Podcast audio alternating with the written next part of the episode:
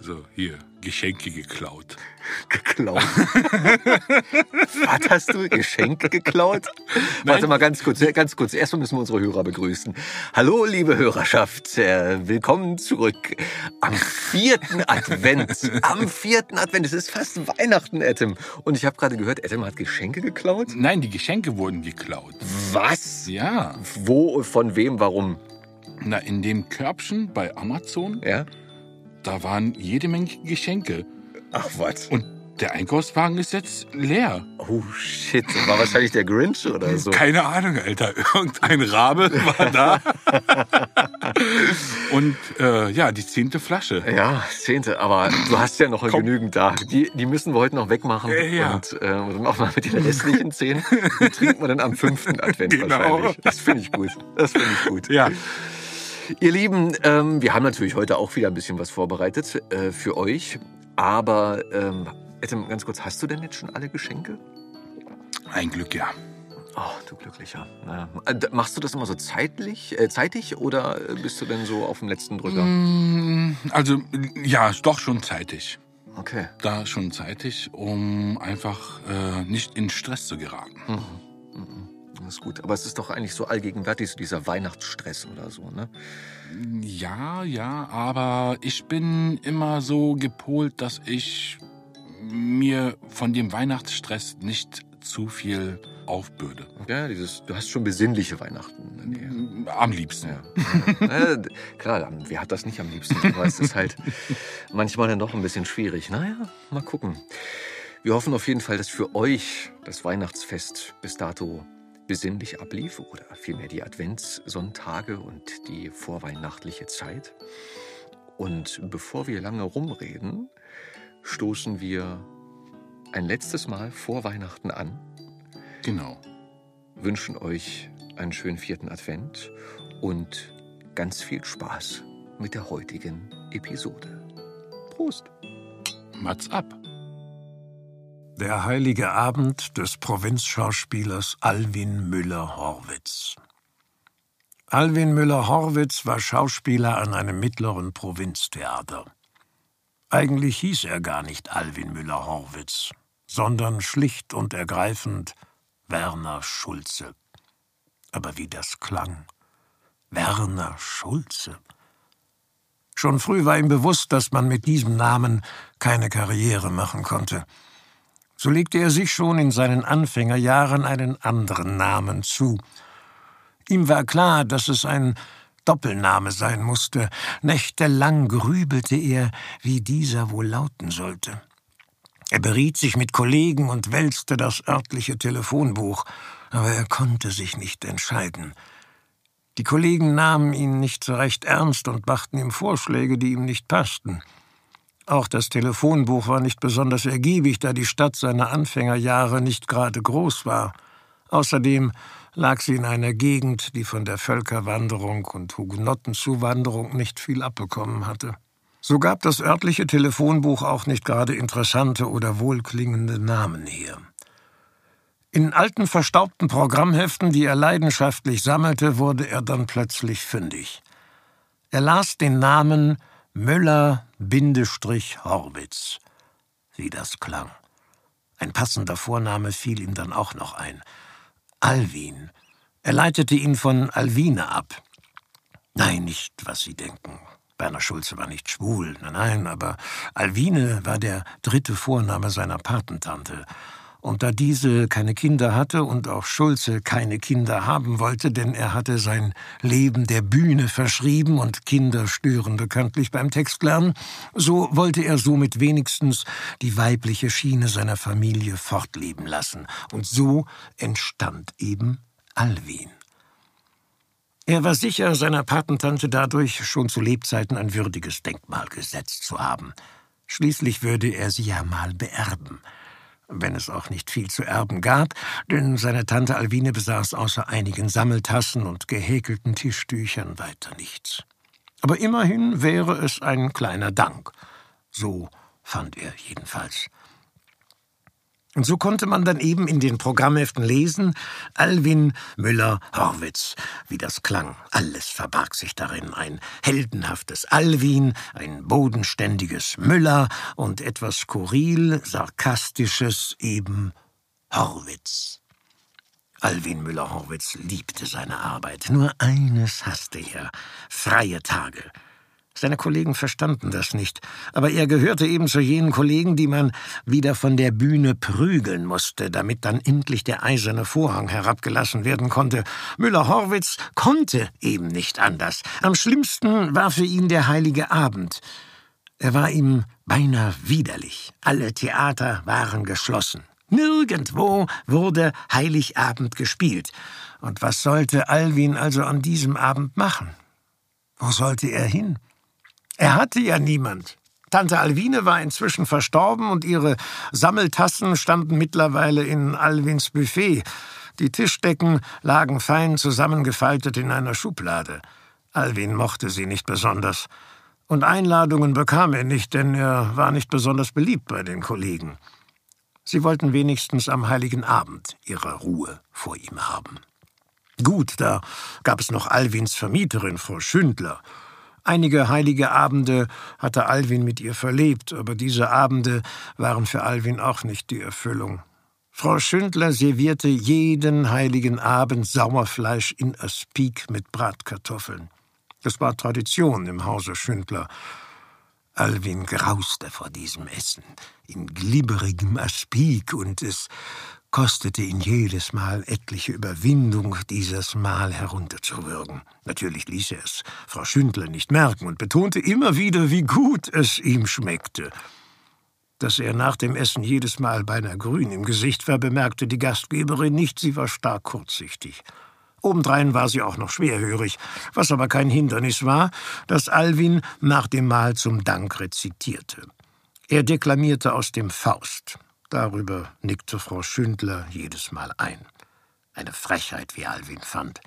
Man rezitiert ja auch nicht am heiligen Abend Faust. Aber Alwin tat es eben. Er wollte gewappnet sein. Denn es war sein größter Wunsch, einmal den Mephisto zu spielen. Zweimal war ihm der Faust schon am Theater untergekommen. Jedes Mal war Müller-Horwitz dabei, aber er spielte darin eben nicht den Mephisto, sondern den Erzengel Gabriel und den Frosch in Auerbachs Keller. Müller-Horwitz fühlte sich völlig unterfordert damit. Aber ihm war klar, irgendwann würde seine Stunde kommen. Jedenfalls hatte er dieses Mal keine Lust, den heiligen Abend wieder mit Frau Schündler zu verbringen. Ihm würde schon was einfallen. Einen Lichtblick gab es ja wenigstens. An seinem Theater wurde Heiligabend morgens für die Kinder jedes Mal das Weihnachtsmärchen gespielt. Gleich zweimal. 10 Uhr die erste und 12.30 Uhr die zweite Vorstellung. Dieses Jahr stand die Schneekönigin auf dem Programm. Müller-Horwitz spielte darin den Haushofmeister. Er ging auf in dieser Rolle. Der Intendant hatte ihm eine Zweitbesetzung angeboten, wegen der vielen Abstecher, die das Haus in die nähere Umgebung unternahm. Er könne sich dann doch mal erholen. Eine Zweitbesetzung hatte Alwin aber abgelehnt. Wenn einer den Haushofmeister spielen könne, dann doch wohl nur er. Außerdem hielt er es für seine Pflicht, jede Vorstellung zu spielen. Und wenn er auf allen Vieren zur Vorstellung gekrochen wäre, so war er nun mal. Und so erfüllte Kindergeschrei an diesem heiligen Abend das Theater. Und Alwin spielte mit so viel Inbrunst und Besessenheit, dass ihm in der zweiten Vorstellung wieder ein kleines Missgeschick passierte. Er trat im dritten Akt zu früh auf. Die Kollegen nahmen es hin, schmunzelten mal wieder und Alwin ärgerte sich. Vor lauter Verzweiflung eilte er nach der Vorstellung in die Kantine und goss sich drei doppelte Schnäpse hinter die Binde.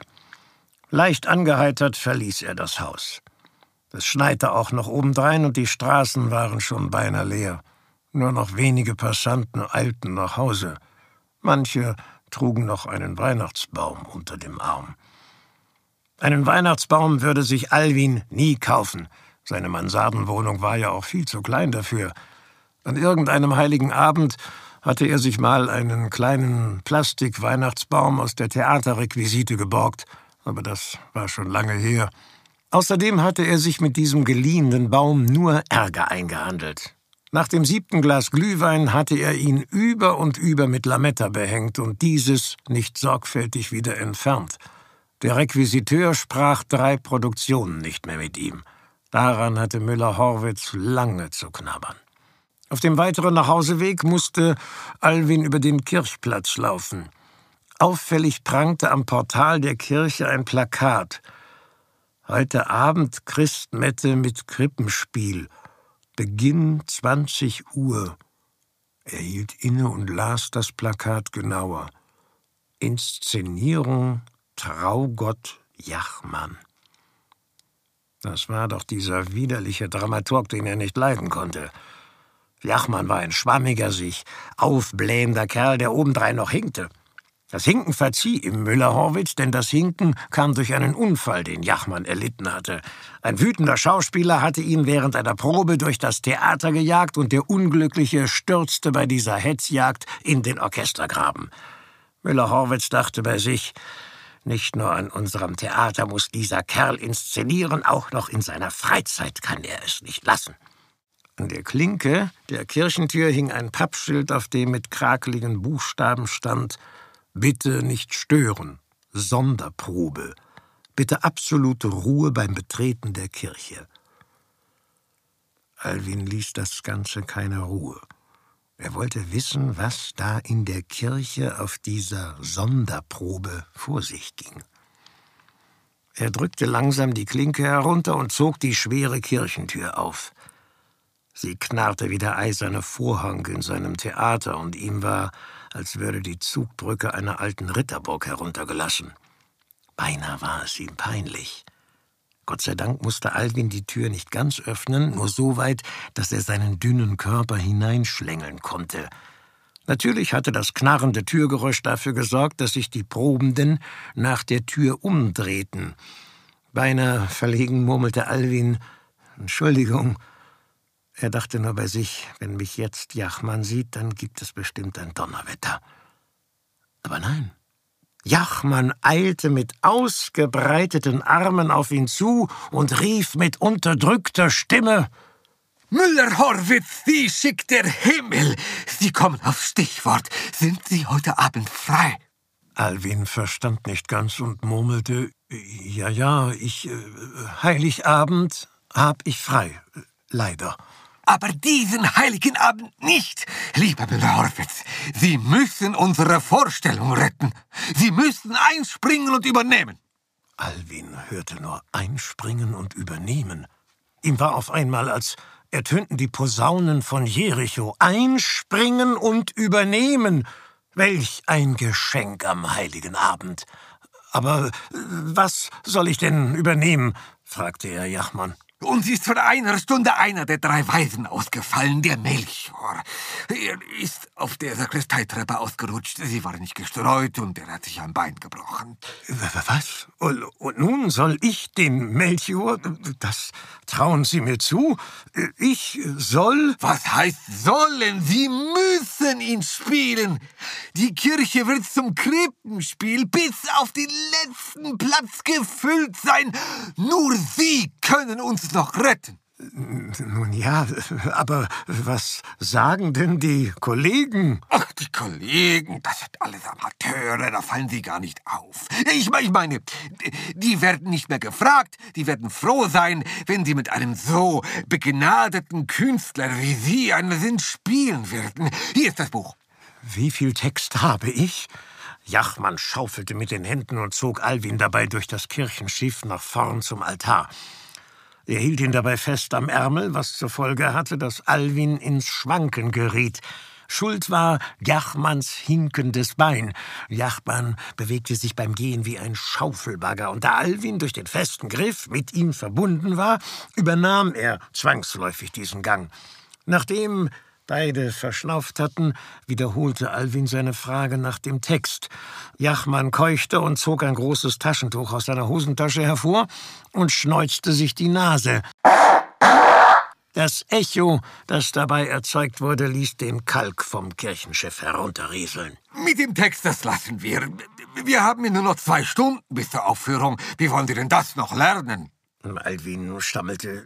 Ja, aber ohne Text. Das geht doch nicht. Natürlich geht das. Am Theater ist alles möglich. Das sollten Sie gerade wissen, Müller-Horwitz. Der Melchior in unserer Aufführung ist eben taubstumm. Alvin klappte die Kinnlade herunter. Taubstumm? Ja, taubstumm, polterte Jachmann. Das ist doch die Idee. Wir schlagen zwei Fliegen mit einer Klappe. Zum einen brauchen Sie keinen Text lernen und zum anderen werden dadurch behinderte Mitmenschen repräsentiert. Wir zeigen, dass es schon vor Jahrtausenden Behinderungen gab und das nicht nur bei den Armen und Schwachen. Ja, aber wie soll ich mich denn verständlich machen? Wie, wie soll ich dem Jesuskind meine Glückwünsche überbringen? fragte Alwin. Haben Sie schon mal was von Gebärdensprache gehört? knarrte Jachmann. Ja, schon. Na also, gestikulieren Sie einfach darauf los, wenn Sie den Weihrauch übergeben. Sie meinen, ich soll einfach mit den Händen irgendwas improvisieren? Aber wenn nun zufällig ein Taubstummer unter den Zuschauern ist, der, der merkt doch, dass ich keine richtige Gebärdensprache gebrauche. Jachmann pumpte. Was heißt hier keine richtige Gebärdensprache, Müller-Horwitz? Wo ist Jesus geboren? In Bethlehem. Richtig, und wo liegt Bethlehem? Im Orient. Im Orient. Und was spricht man im Orient? Arabisch. Na bitte, Arabisch. Also gestikulieren Sie Arabisch. Ich kann mir nicht vorstellen, dass heute Abend zufällig ein arabischer Taubstummer unter unseren Zuschauern sein sollte. Alwin nickte devot und man schickte ihn in die Sakristei, damit er das Kostüm anprobieren konnte. Während man Alwin das prächtige Kostüm anlegte, ruderte er bereits mit den Händen und versuchte, wie man mit arabischer Gebärdensprache vermitteln konnte, dass man kostbaren Weihrauch als Geschenk überreichen wollte. Es folgte eine kurze Einweisungsprobe, alles klappte und auch Jachmann war zufrieden. Danach ging es wieder in die Sakristei, wo Alwin geschminkt wurde. Die Maskenbildnerin war eine Friseuse und sparte nicht mit der schwarzen Schuhcreme, die sie nun auf Alwins Gesicht verteilte. Auch der Hals wurde tüchtig eingefärbt. Lange betrachtete sich Alwin im Spiegel. Er war glücklich. Er war selig. Das Gesicht, was ihn da aus dem Spiegel anblickte, das war nicht mehr der Schauspieler Alwin Müller-Horwitz. Das war Melchior, der Weise aus dem Morgenland. Das Kirchenschiff füllte sich und dann endlich begann das Krippenspiel. Alwin legte seine ganze Inbrunst in sein Spiel und als er an die Krippe herantrat, begann er erst zaghaft, dann intensiver und dann ruderte er mit den Händen, dass man meinen konnte, er spielte alle sieben Windmühlenflügel gegen die Don Quixote de la Mancha, der einst ankämpfte, auf einmal.